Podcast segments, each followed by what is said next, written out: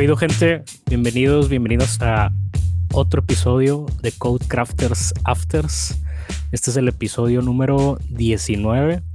Y ahora sí, creo que ya teníamos varios podcasts donde no estábamos, este, todos, o, el, team, ¿no? Estábamos como que eh, regados, ¿no? De repente entraba uno, entraba otro, pero ahora sí estamos todos completos, ¿no? Toda la reta completa. Y pues nada, los saluda Miguel Salazar y por acá tenemos, como siempre, bueno, no como siempre, pero como casi siempre, al buen Chuy Lerma y al Fer Flores. ¿Cómo andan? ¿Qué abismo? Pues tú, güey, pues te pierdes, tú eres el que te pierdes. Fer y yo estuvimos acá juntos platicando con Joe.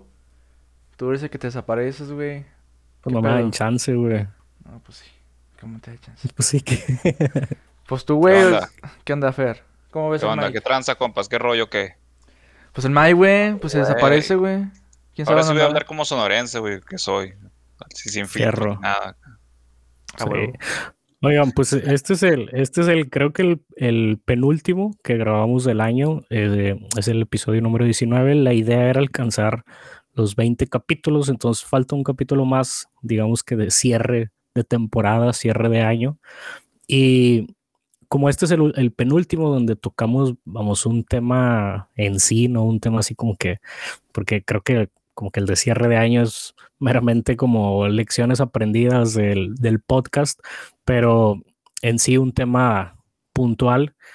Eh, a mí me gustaría como platicar un poquito sobre, pues quizá, o sea, como tomando en cuenta, normalmente al final del año siempre hablamos de este, qué cosas o cómo hemos sentido que hemos crecido en nuestro, o sea, profesionalmente hablando, técnicamente hablando, si adquirimos nuevos skills o no, etcétera, ¿no? Entonces, se me, se me hace interesante platicar un poquito sobre el tema del crecimiento profesional, el crecimiento dentro de una empresa o, de manera individual como freelance y demás.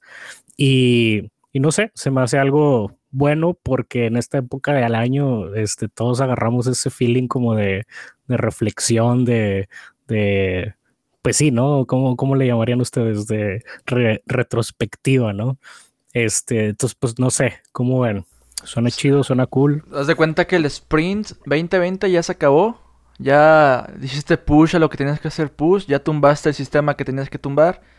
Y ahorita estás en el meeting de retrospectiva viendo qué pasó, ¿no? ¿Por qué la regaste? ¿O qué cosa hiciste bien? Muy profundo anda el compa Mike, muy profundo. Muy profundo. Y es que últimamente, o sea, pues el, episodio pasado estuvo Joel y Joel de repente pues le gusta filosofar, ¿no? Y luego estuvimos hablando de comunidades, este, como que, como que se presta, ¿no? A entrar un poquito ahí, un, tanto nostálgico, ¿no? De, este, qué hice, qué no hice, si estoy aprendiendo, no estoy aprendiendo. Se presta para la orquesta. Pero sí. o sea, yo, yo sí creo que es importante como detenerse un momento y ver eh, dónde estamos parados, ¿no? Cada quien, la comunidad, este, cada quien personalmente, la empresa. Creo que sí se presta mucho estas, estas fechas para eso. Sí. En otros episodios hemos hablado, por ejemplo, en el de Full Stack sobre cómo, cómo se puede desarrollar este, los skills sin, sin perder noción de otras cosas, pero sin caer tampoco en, el tema del burnout, ¿no? Que quizá ahorita sale este, a flote de nuevo, ¿no? Pero yo creo que eh, muchas veces, eh, y, donde creo que podemos ir este, abordando el tema, muchas veces tú estás en, sobre algún proyecto, en alguna empresa trabajando y, sientes que caes como que en la rutina, no sé si a ustedes les ha pasado, pero como que caes en la rutina, como que sientes que no estás aprendiendo nada nuevo, como que sientes que no estás desarrollando, este, pues sí, más habilidades o profundizando más sobre algún tema y, no hay una, no hay un espacio en sí para, para trabajar sobre esto, ¿no? Hay un, hay un libro por ahí, este, que que se llama, ahorita me acuerdo del nombre y ahorita corto y pego esto, pero que habla un poco de, cómo, cómo defines si estás cumpliendo como que con tus objetivos de vida, ¿no? Y, hay una, una, frase que me gustó mucho que, o que recuerdo mucho que dice, en tu profesión o en equipos pasa algo similar, ¿no? Tú no puedes, por ejemplo, eh, o, no, no deberías, o a lo mejor sí puedes, pero eh, hace analogía este autor sobre no puedes esperar a tener un montón de matrimonios para aprender cómo ser un buen esposo, ¿no? O una buena esposa. O no puedes esperar a tener a que tus hijos lleguen a una edad adulta para sentirte que te hiciste máster en, en, en, educar a tus hijos, ¿no? Entonces, eh, a lo que refiere esto es que hay veces que pues necesitas eh, ese, ese conocimiento o esa información y pues no quieres o tampoco es como tan saludable pasar o tener que ir equivocándote tantas veces, ¿no? Lo relaciono un poco con esto porque en la práctica sucede algo similar y creo que era algo que en, por ejemplo, en la comunidad hacíamos algo que se llama code catas, ¿no? Ah, no, catas de arquitectura. Y, y el argumento que compartía Chuy era que, pues, no siempre tienes la oportunidad de diseñar una arquitectura, ¿no? A lo mejor sucede en la primera etapa del proyecto, pero luego ya no sucede en dos o tres años y, quizá no todo el equipo está involucrado, ¿no? Entonces no aprendes mucho sobre arquitecturas. Entonces una de las formas de educarte o adquirir conocimientos sobre arquitecturas, pues es a través de las catas de arquitecturas, ¿no? Es como esta especie de, de, ejercicios de cómo hacer la arquitectura de un sistema, ¿no? Pero bueno, eh, volviendo un poquito al punto, el caso es que eh, no sé si ustedes se han llegado a sentir así o si les ha pasado, pero ¿cómo podemos ir creciendo de esta manera o cómo podemos sacarle más jugo si estamos en algún proyecto o en alguna situación donde sintamos que no estamos creciendo tanto como quisiéramos o como deberíamos o, lo que esperamos nosotros? Eh, y no sé, o sea, creo que es un tema ahí que se puede profundizar bastante, ¿no? Definitivo. Eh, y de repente nosotros tres nos sentimos como que, ay, estamos este, echando chal nada más aquí o estamos jugando a la autoayuda. Y pues vamos a tratar de aterrizar un poco más a cosas técnicas en esta ocasión. A lo mejor no todos los episodios se van a prestar para eso, pero este vamos a tratar de empujarlo hacia allá. ¿Les parece? ¿Te parece, Fer? Adelante. Porque ahí donde lo ven, Fer está bien enojado, güey. Dice, no, me gusta. Sí. Ya aparece Jordi Rosado. ¿Qué hule con el software? Pero sí, o sea, yo, yo sí, me, sí me he sentido así eh, y creo que va más como de hacer un poco de retrospectiva, dónde quieres estar profesionalmente. Porque muchas veces yo me he sentido como que las oportunidades me, me van guiando, ¿no? O sea, como que el tiempo que cofundé con Talín, pues yo no quería cofundar con Talín. Se me presentó la oportunidad y dije, pues va. El tiempo que estuve... ¿cómo, ¿Cómo que no querías? Yo no estaba buscando, o sea, mi, yo salí de la carrera eh, eh, y no estaba como que buscando cofundar una empresa, ¿me explico? Ah, ok, pero entonces no es que no querías, es como que no, no te lo esperabas o no estaba planeado algo así. Exacto, gracias por corregirme, Fer. Siempre estás ahí para apoyarme. De nada, hasta aquí mi trabajo. mi trabajo aquí ha terminado. Exactamente, o sea, no era como que, ajá, no, no, exacto, no estaba buscando yo emprender, entonces de repente me encuentro así y de repente, por ejemplo, cuando estuve en Hacker School como director de operaciones, yo no estaba pensando en, estar vendiendo, ¿no? Lo que hemos hablado muchas veces, el, pues si vas a emprender es estar ponte a vender y ponte a vender y ponte a vender. Eh, para mí era como, yo quería hacer, estar en Hacker School como director diseñando cursos y pues fue lo que menos hice. Em, y así, o sea, yo siento que sí tiene como que cuando te cae el 20 y eres consciente dónde estás parado después de tanto tiempo, sí pesa mucho el, ah, estoy donde quería, Alguna vez quise estar aquí, alguna vez lo planeé, alguna vez lo pensé.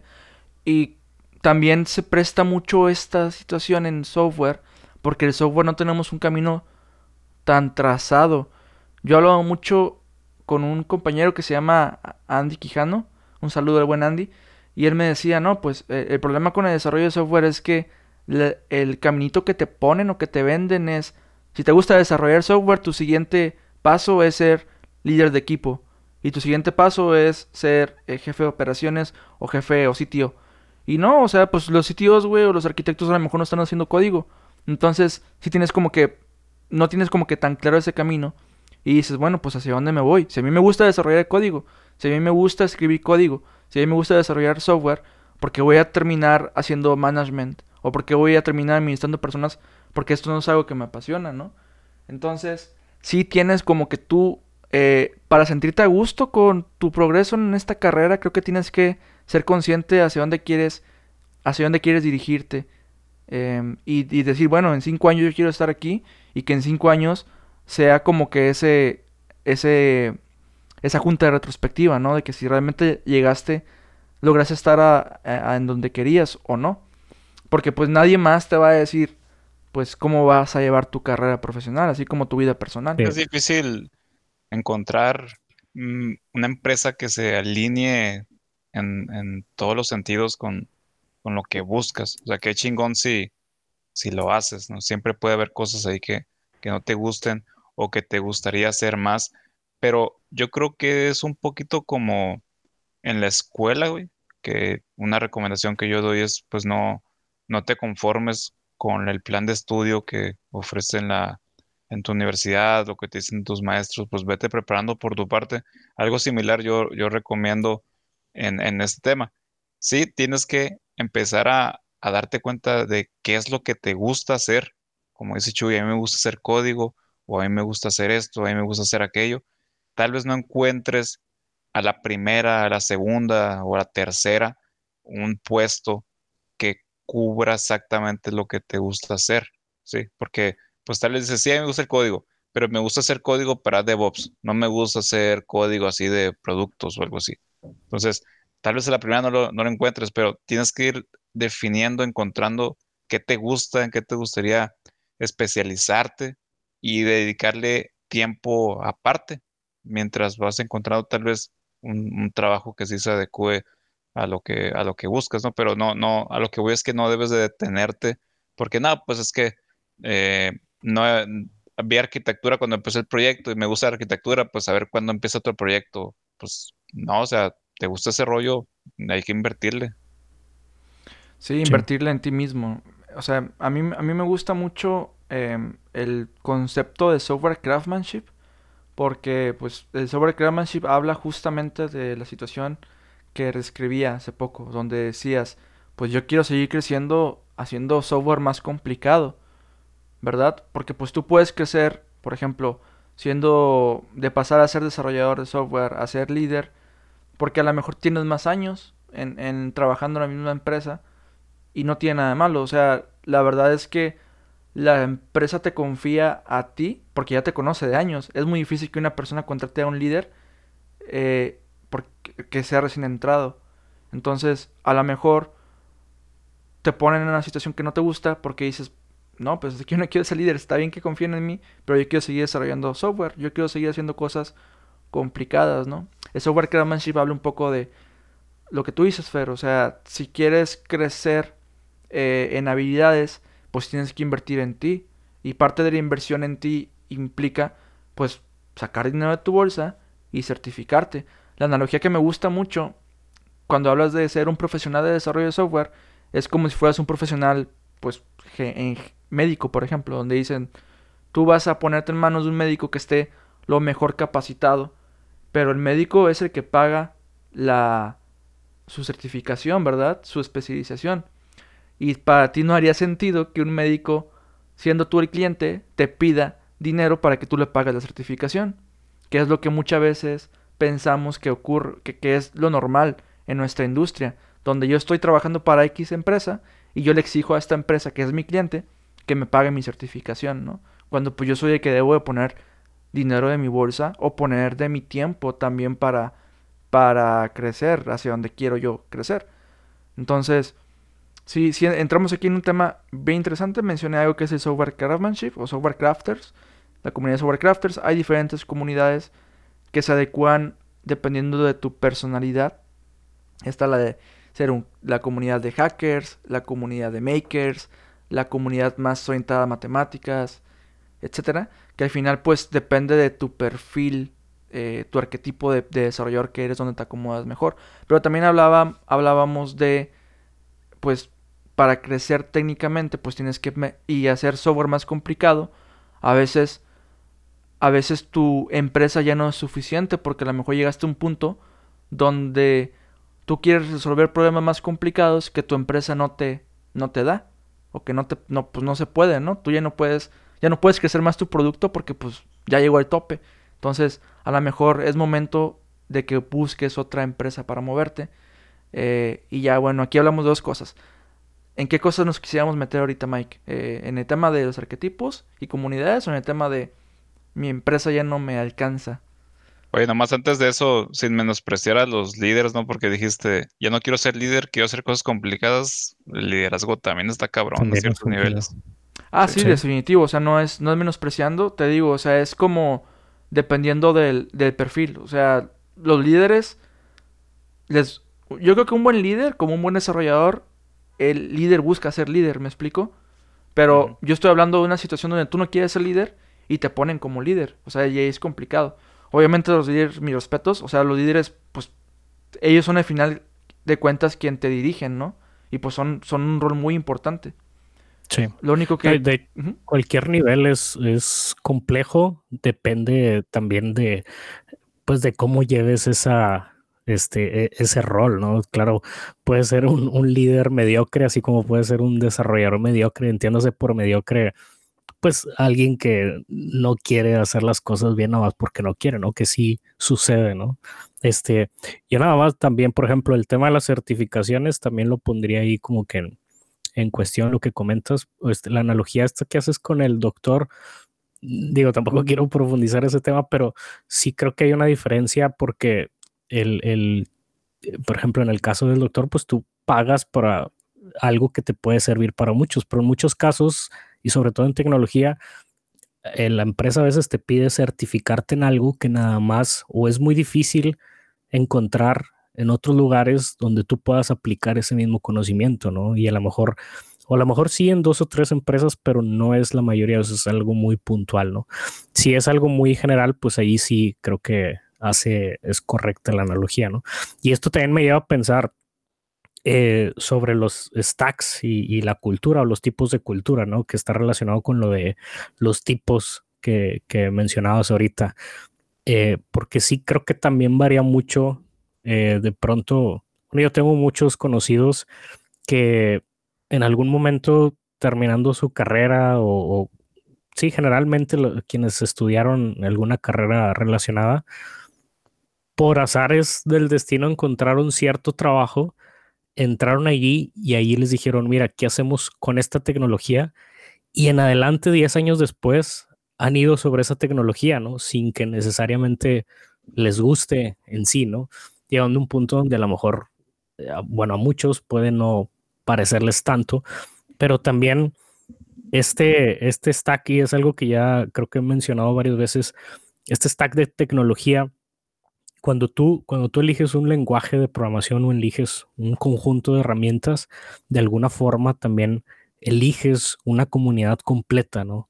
Y, la comunidad también rige un poco, de alguna forma, la cultura en la cual te estés metiendo. O sea, no es lo mismo trabajar con herramientas de, no sé, como que de RPs o y tal, o con herramientas open source para productos digitales medio disruptivos, ¿no? O sea, creo que sí hay una diferencia muy grande en, entre las diferentes culturas que pueda haber dentro de un equipo de trabajo de estos tipos, ¿no? Sí, definitivo. Y, obviamente, eh, no, o sea, a nosotros nos cuesta, o sea, a nosotros tres nos cuesta como hablar como de lo que debería ser según nuestra visión. Pero pues estamos conscientes de que no todas las personas tienen la misma visión que nosotros.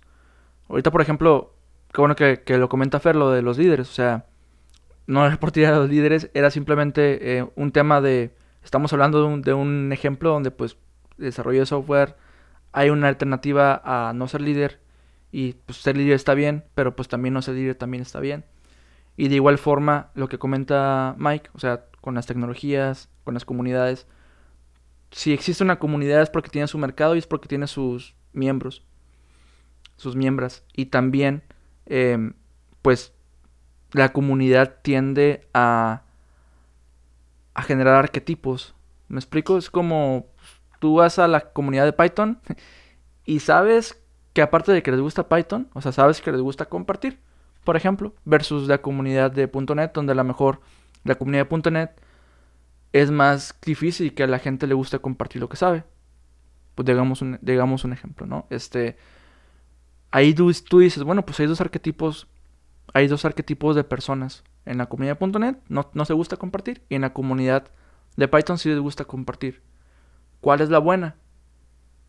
Entonces, entre, si hablamos de moralmente bueno, pues vamos a entrar en un debate eterno. Pero si, si de, hablamos de cuál es la buena respecto a la comunidad en sí, pues yo creo que la de Python, porque la de Python, gracias a la comunidad, es que el lenguaje ha ido creciendo versus a la comunidad de .NET, que es gracias a iniciativas privadas o a, poner dinero, es que esta, este conjunto de tecnologías ha ido creciendo. Es igual como decir, bueno, el, open source versus el no open source.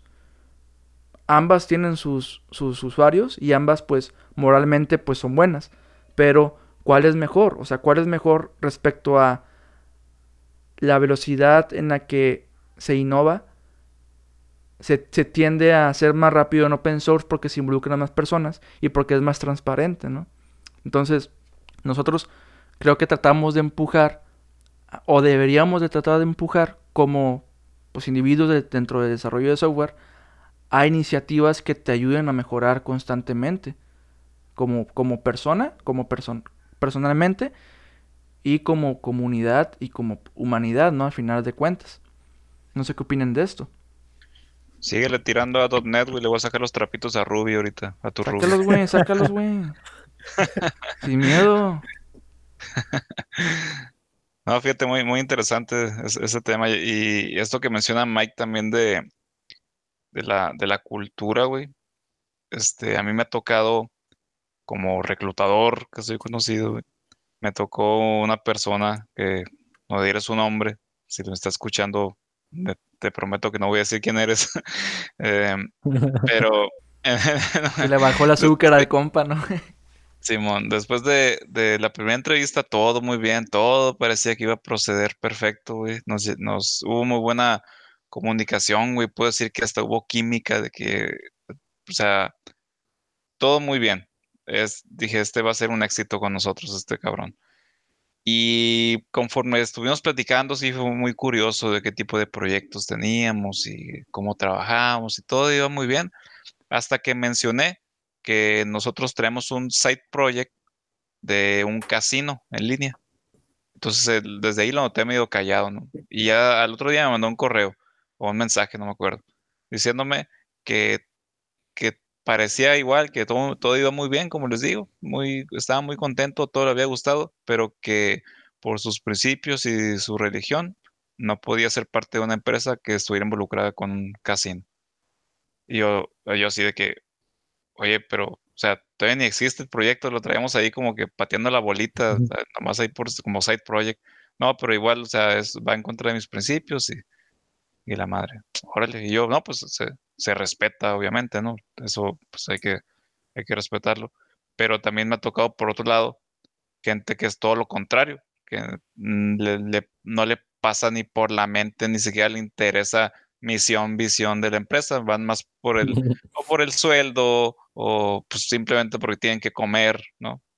Varía mucho este rollo. Pues eso, o sea, es un tema bien complicado.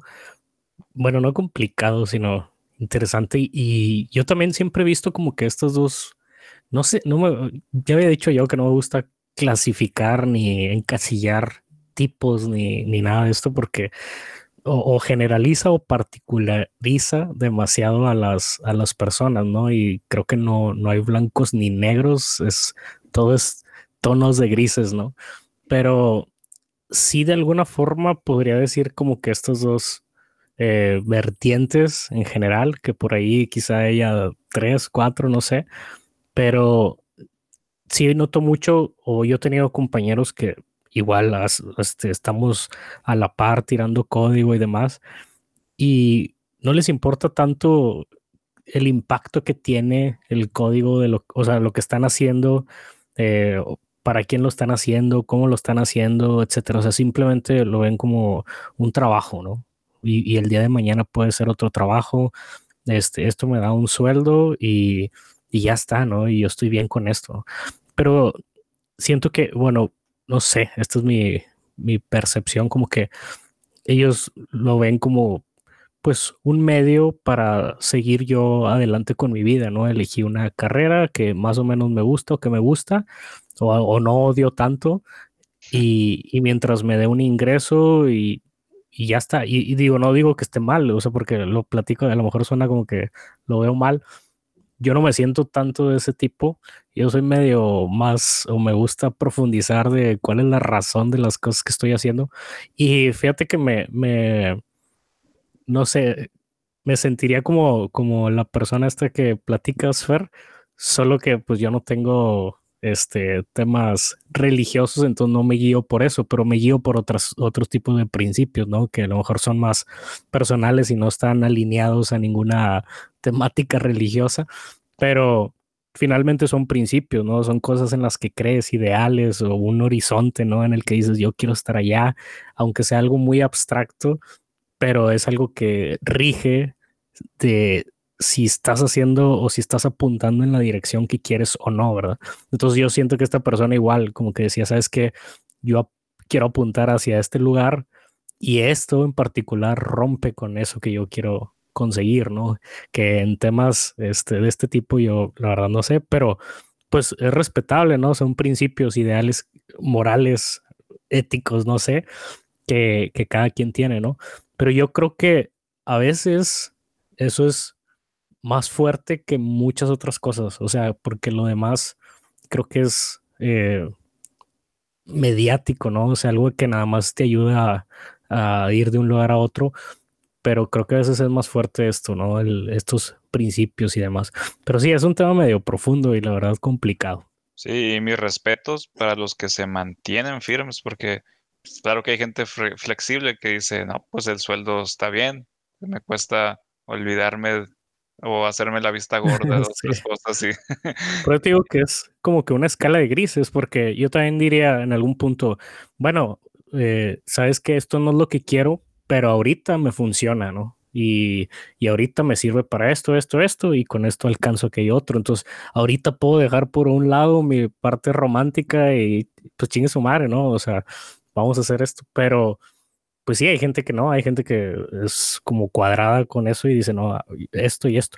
Me acuerdo mucho, la primera vez que conseguí un trabajo, y esto lo hablé en un podcast que me acaban de invitar, me acuerdo mucho que, eh, pues, era, era realmente prácticas, ¿no? Y yo fui y eh, me paré frente a este lugar donde yo quería hacer prácticas y, ahí preguntando así como, hey, ¿con quién puedo este, saber si se puede hacer prácticas? No, no, pues habla con esta persona, ¿no? Y, y me acuerdo mucho que una de las cosas que yo le dije fue, oye, yo quiero hacer prácticas nada más porque quiero aprender o quiero meterme en este mundo de la programación, pero si me vas a poner a hacer otra cosa, mejor dime desde ahorita porque no quiero. O sea, no me interesa. te regalo mi tiempo, te regalo mi. O sea, ni me pagues. Yo lo único que quiero es programar. Si me pones otra cosa, no quiero. Mejor dime de una vez. Entonces, yo en ese momento, pues no quería otra cosa más que eso, ¿no? Y no me interesaba el dinero, no me interesaba nada. Entonces, si, si no obtenía eso, y yo creo que también a la otra persona dijo, órale, pues este, si estás tan, si muy chingón, pues vente, ¿no? Y entonces me dieron, digamos, el trabajo por esa razón, aunque me pagaban, pues prácticamente nada, pero eh, creo que eso, ¿no? Como que la determinación de yo quiero apuntar hacia allá, creo que es lo que hace un poco la diferencia. Bueno, pues ya sabemos que, que, que Mike es de, de, repente medio romántico y medio flexible. ¿Tú cómo, tú, tú cómo eres, Chuy? No, yo no soy tan flexible, o sea, yo sí soy más, más de, pues, cultural, o sea, si no fuera, si no fuera, si a mí no me interesara la cultura, no tendríamos, no estaría en Crafters haciendo. O sea, incluso me acuerdo mucho que he llegado a tener como que problemas laborales por dedicarle demasiado tiempo a, hacer eventos, eh, que pues no me dejan nada económicamente, pero me dejan mucho, eh, pues, en en lo sentimental, ¿no? en el romanticismo. Y atenuando al, al, comentario que decía Mike de, de su primer trabajo, yo también me acuerdo que una vez fui a entrevistarme a gobierno. En Victoria es una ciudad pequeña y pues casi siempre definición de éxito es jalas en gobierno o no jalas en gobierno, ¿no? Y, o sea, me pusieron un examen de hacer hacer como cuatro pantallas, un CRUD, en cuatro pantallas, en PHP. Este, entonces, me lo aventé, güey, una hora y media. Y llega el vato. Usas PHP, pero odias a .NET, güey. No, yo, yo amaba .NET, güey, cuando estaba chavito, se me hacía fácil. Después conocí el open source y mi primer amor fue PHP. Y luego Java. Y luego Ruby, güey. Y ya de ahí me quedé. O sea, no le tiro para .NET, güey. O sea, nada más. ni, siquiera está. Ustedes que se prenden, güey. Este... Dale, dale, güey. Audio sin llorar, ¿no? y, y ya, o sea, total, total el, el, punto es de que terminé el examen en una hora y media. Y el vato llega y me dice, ay, lo terminaste. Aquí se tardan como dos semanas en hacer eso. Y yo, no, pues, está bien. Y la verdad, desde que... Pinche hacker, güey. Exacto. Sigo sin desde aquellos años. Y yo neta, desde el momento en que entré a la oficina, el momento en que me entrevistó la persona, yo no me sentía a gusto. Y yo dije, no, pues muchas gracias, pero pues no estoy interesado. Y ya. Obviamente me había recomendado un profe y el profe me dijo, no, pues hubieras quedado, te hubieras quedado ahí un rato, he perdido. Mis papás también se, se volvieron locos de que, ¿cómo crees? Este, ya habías ahí tenido plaza y lo que tú quieras. Pero pues yo no soy, yo no me sentía a gusto con, ni siquiera como en la primera impresión, ¿verdad? Mucho menos viviendo de eso, viviendo haciendo eso. Este, y, y no es que esta persona sea mala o tenga un estilo de vida mala, simplemente es completamente diferente a mí. Y creo que es importante tú saber en dónde te encuentras. De los ejemplos que decía Fer, la persona que pues no le importa tanto lo que hace, ni éticamente lo que hace o, etcétera, ¿no? O una persona que pues sí te interesa mucho cuál es el uso que se le va a dar a la tecnología que estás desarrollando o cómo haces las cosas o qué cultura hay en tu empresa. Yo creo que ambas son válidas, ambas son estilos de vida pues que se merecen vivir. Obviamente ahí puede haber un debate donde, bueno, ¿cuál deberíamos de empujar? Yo yo empujo a la que es más enfocada a la cultura, enfocada a compartir. Por eso estamos haciendo esto. O sea, difícilmente alguien de nosotros tres estaría como que en contra de esto. A lo mejor estaría interesante eh, eh, invitar a una persona que se les considera en el bajo mundo de desarrollo de software como mercenarios, ¿no? De código, que no les importa como que éticamente qué es lo que hacen, para tener un debate y pues ver qué pasa, pero hay espacio para todos, ¿no? Pero una vez que decidas, pues por dónde irte, pues mantente firme y, y y usa esa posición para saber a qué tipo de empresas ir, con qué tipo de personas colaborar, con qué tipo de personas no colaborar. Porque también hay, hay, un, hay un problema con las empresas que tienen una cultura que no te deja crecer o que te causa estrés. Por ejemplo, casi siempre termina... Las, casi siempre las empresas que no tienen una buena cultura terminan pagando mucho, ¿no? Digo, también puede haber empresas que tienen una buena cultura y que te paguen muy bien. Pero la otra, la otra empresa, como que dice, no, pues a lo mejor te trato mal, pero te pago muy bien. Entonces tú dices, bueno, tu salud mental y tu salud emocional, tu estabilidad, eh, pues ya tu estabilidad em, sentimental tiene un costo.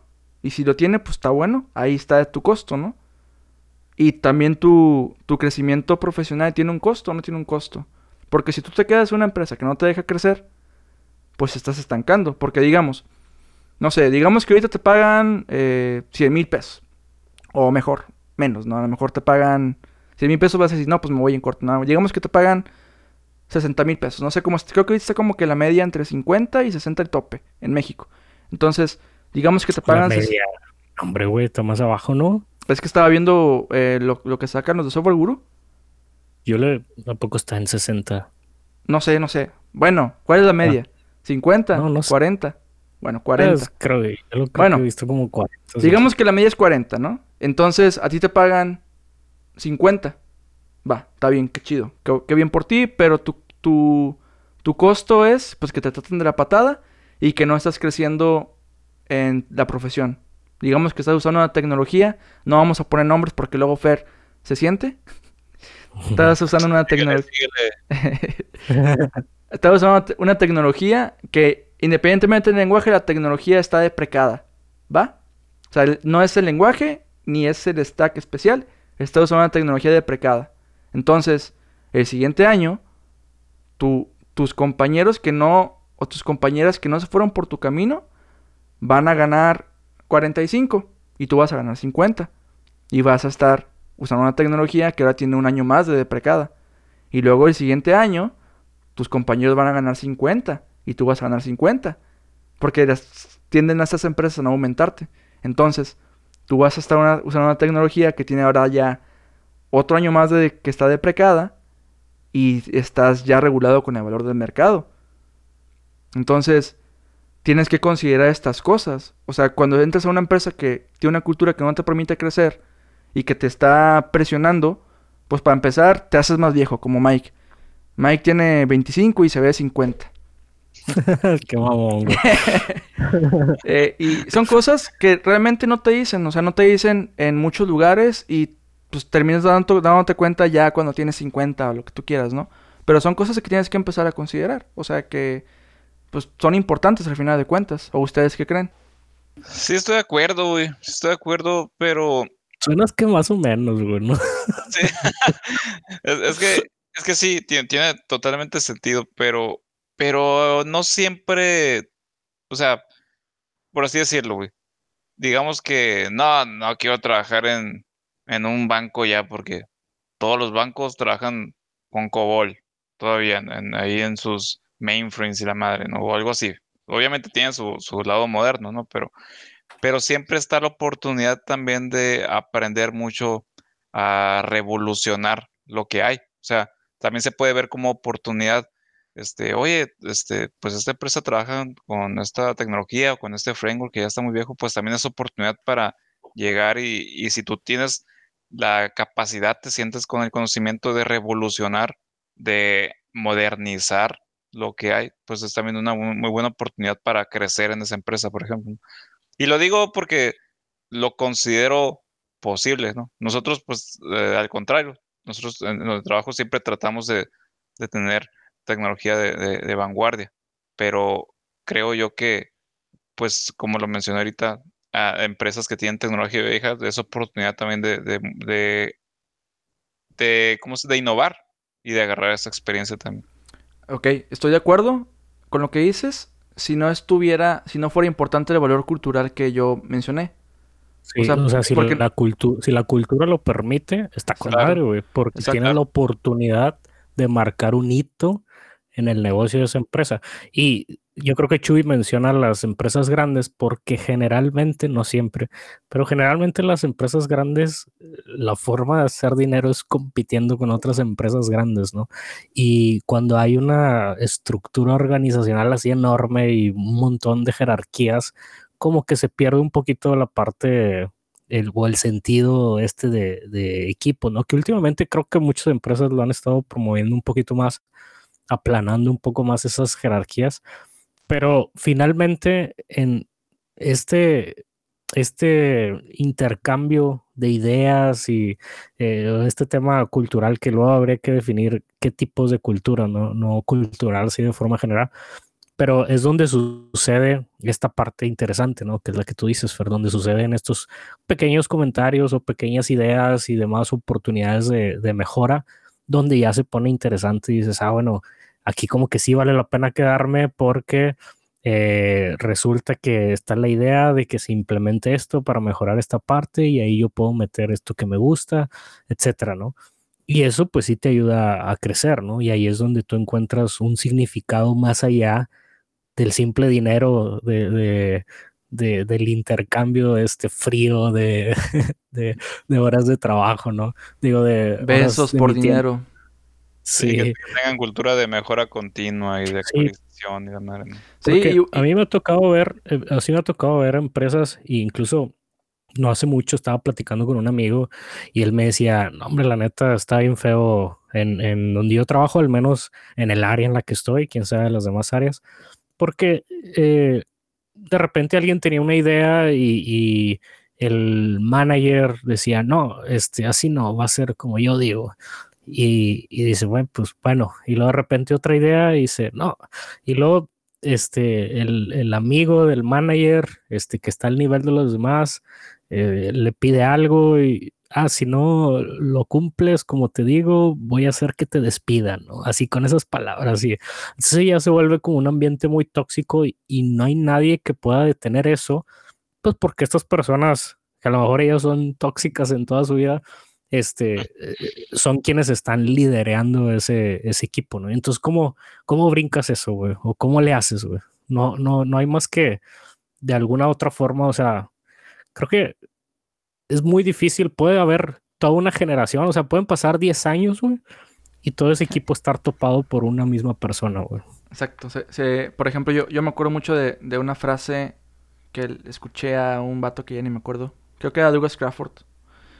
Cuando, cuando pasó la, programación funcional, eh, Dijastra le, le comentó a este güey, no me acuerdo el nombre que el vato se me, se me fue ahorita, le, comentó al que le propuso la programación funcional, le dijo, mira, está muy bien lo que estás proponiendo, pero para que la programación funcional tumbe al orientado a objetos, eh, va a tener que morir una generación de programadores para que eso suceda.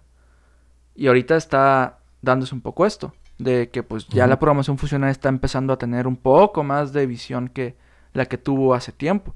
Que obviamente la programación funcional existe desde 1970 y, y es usada, pero no a gran escala como, como ahorita. Y, tiene que ver con, con, pues sí, tiene que morir una generación de personas que están acostumbradas a eso para que pues, eso deje de pasar, en el caso que tú mencionas, Mike. Y también, o sea, siento que es la importancia que tenemos nosotros como personas y como comunidad de, empezar a fomentar el, oye, la, cultura donde tienes un jefe que te va a correr si no entregas algo, pues no es algo que debes de seguir eh, impulsando, ¿verdad?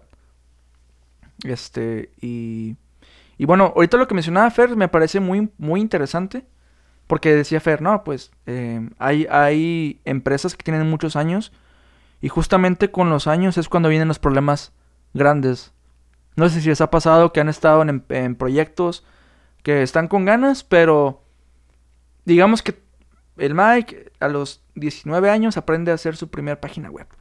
Entonces Mike, bien emocionado, va y le vende a su cliente. Y tiene su primer cliente y lanza su primera página web. Y luego su siguiente cliente es una página web también. Y su deseado cliente también hace una página web. Entonces, si tú, si tú te mantienes como que perfilando a tener clientes y proyectos de este tipo, tú a lo mejor no vas a crecer en resolución de problemas complejos, que sí crecerías si te mantienes en una empresa por dos años y que esta empresa se mantiene creciendo eh, de forma, de forma, eh, eh, se mantiene creciendo en problemas técnicos complicados. Entonces, eso está interesante, es lo que mencionaba Fer de, bueno, pues es que hay empresas que tienen años y, y, ahí es donde aparecen los retos que son interesantes. Y estoy completamente de acuerdo con eso que mencionó mi Ferras. Fíjate, yo, de todo lo que hemos hablado hoy, güey, de cómo pensamos, que si nos importa la cultura de la empresa o no, yo soy una mezcla de, varias cosas. Fuera, vamos a dejar ahorita de fuera el, tema de comunidad, que también me gusta mucho, por eso sigo ahí en, lo que puedo de Codecrafters y trato de colaborar con lo que puedo afuera. Centrándonos, centrándonos un poquito en lo que, en lo que yo busco. A mí realmente yo no me fijo mucho en, temas así de que cuál es la visión de la empresa y ver a la empresa como una persona, si, si nuestras almas este, son compatibles o algo así, ¿no? Pero yo, yo, yo soy más de, veo mucho por mi aprendizaje y por mi aprendizaje pragmático, ¿no? O sea, me gusta ir a la práctica a mí. Yo, yo necesito, yo soy de acción. O sea, hay que hacer esto, lo hago, me pongo a hacerlo y, con hechos, ¿no? No, no soy tanto de, mm, no sé, o sea, aunque sigo, aunque tengo una posición ahorita de, de, líder, sigo todavía ahí metido en todo. Entonces, yo algo que promuevo mucho es haz las cosas.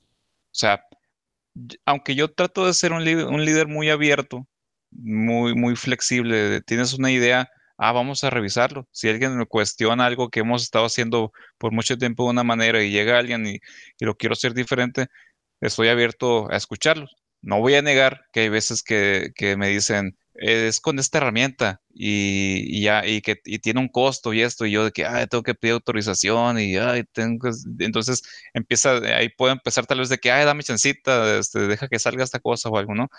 Y me ha sorprendido gente que, porque al, yo haber dicho esto de que dame chancita, lo vemos la otra semana, lo vemos el otro mes, hay, hay gente que dice, no, pues, ni modo, no quiso, no le interesó. Y hay gente que es como, como yo, que me ha sorprendido que dice, mira Fer, este, sé que no se puede ahorita y la madre, pero mira, yo ya hice un demo de cómo quedaría.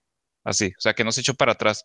Y, volviendo al, al, caso que decían de que hay gente que te bloquea. O sea, yo creo, yo, yo lo que trato de, de recomendar es que no, no te agüites, no, no te enojes. O sea, si no te gusta de plano, pues busca otro trabajo, ¿no? No tienes por qué estar sufriendo ahí.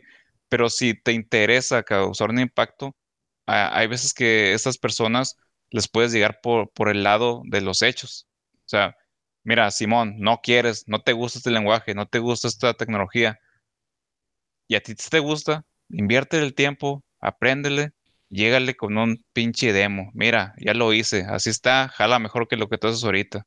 Yo te aseguro que, te lo ganas, ¿no? Y podrías llegar a romper este tipo de, de barreras. ¿Cómo la ven? Sí, me parece, me parece una, sí, me parece una, excelente aproximación. Fer, y por ejemplo, ¿tú, tú cómo manejas a, tanto para, tanto tú o, a tu equipo para llevarlos al límite? O sea, porque sí, sí pasa que en cualquier, en cualquier posición, en cualquier lugar, te puedes llegar a estancar, aunque la empresa cumpla con toda la cultura y todos los valores que, que hemos estado hablando. Entonces, o sea, ¿tú cómo le haces para decir, no, pues este es el siguiente paso en tu carrera. Es, es un siguiente nivel, ¿no? O sea, para que no te quedes como que en, tu mismo nivel siempre. ¿Qué haces para motivar? Fíjate, aquí, te voy a quedar mal, güey, porque es algo que, que sí no se ha hecho falta y es de las tareas que tengo el siguiente año. Armar planes de carrera, posiciones y este tipo de cosas. Hasta la fecha lo hemos tenido, sí, muy ahí al aire y, sí ha ocasionado dudas en, en, mi equipo, ¿no? Me han, me han llegado a preguntar de que, oye, Fer, ¿yo qué soy? Así, o sea, soy programador, soy programador junior, soy senior, soy frontend, soy backend, o sea, hemos, he llegado a causar esa, esa confusión, esa incertidumbre, Entonces, no tengo la respuesta ahorita, pero el próximo año te la contesto bien chingón. Mm, es que es, complicado, o sea, porque tú, tú por ejemplo, eh, si te pones a ver vacantes, te dicen, no, pues, las más específicas, ya no hablemos de las generales, que ya hemos dedicado mucho tiempo a eso. Hablemos de un senior backend developer. O sea, y, obviamente el seniority depende de la compañía. Pero lo que yo he visto es que piden, por ejemplo, que seas capaz de monitorear sistemas en producción a, largas, a larga escala. Entonces, yo sí siento que aquí es donde se vuelve interesante el crecimiento que tú promueves en, en la empresa y que la empresa promueve contigo.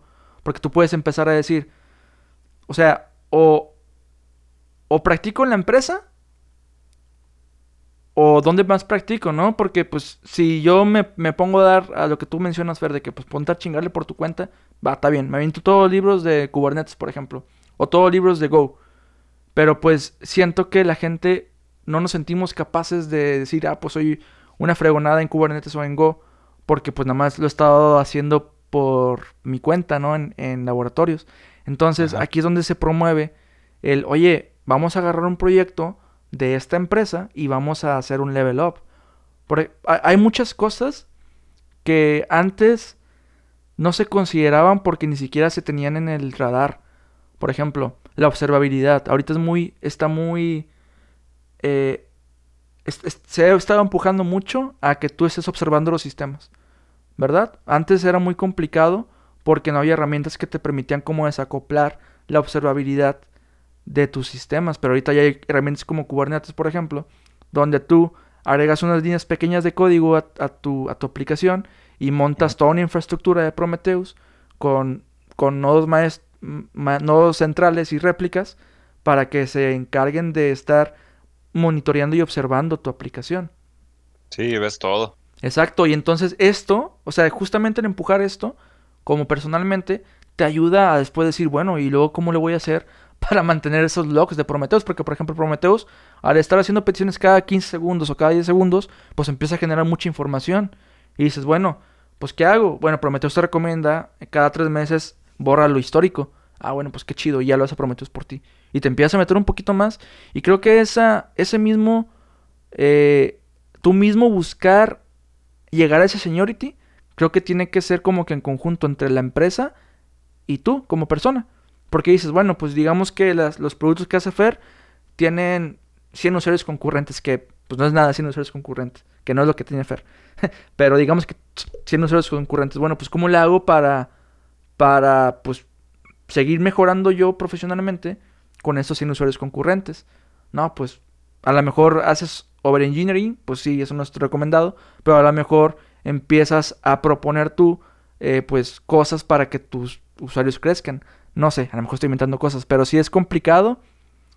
Es complicado y nada más estoy poniendo como que una forma que se me ocurre, ¿no? De, de que tú crezcas eh, con tu empresa. ¿Te parece eso? ¿Te parece revuelto? Ah, o sea, ¿cuál sería la propuesta?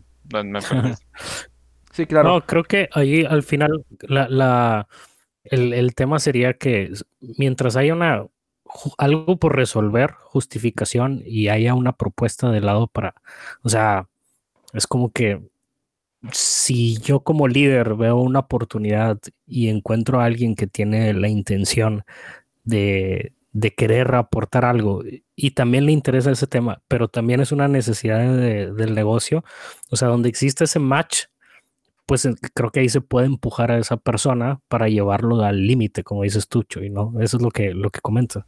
Sí, yo, yo, creo que, yo creo que eso de empujar al límite, creo que lo voy captando. ¿A qué te refieres, güey?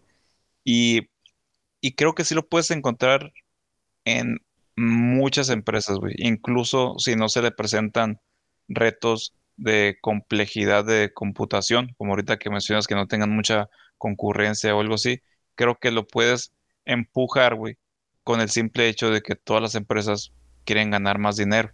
O sea, tú puedes tener un sistemita muy sencillo, güey, que no tiene muchas visitas, no tiene muchas transacciones, no sé, pero bueno, ya está estable, ya está, no sé, está, estás en un proceso en que nomás te piden arreglar un que otro bug o algo, pues entonces tú búscale cómo, qué, qué más puedes aportar, cómo hago que, cómo, cómo incremento el, el, conversion rate de usuarios que llegan y se registran o usuarios que llegan y, y compran. Ah, pues fíjate que puedes aprender un poquito de analytics, meterle una herramienta de Google Analytics, Segment o, algo que, te ayude a empezar a, visualizar qué están haciendo los usuarios, hasta dónde llegan y cómo puedes optimizar eso. Ah, pues tal vez me toca aprender un poquito de UI, de, UX, perdón, o tal vez me toca aprender ahora un poquito de, Machine Learning y checando el comportamiento de los usuarios. O sea, si le buscas, vas a, encontrar áreas de que puedes explotar mucho, mucho aprendizaje.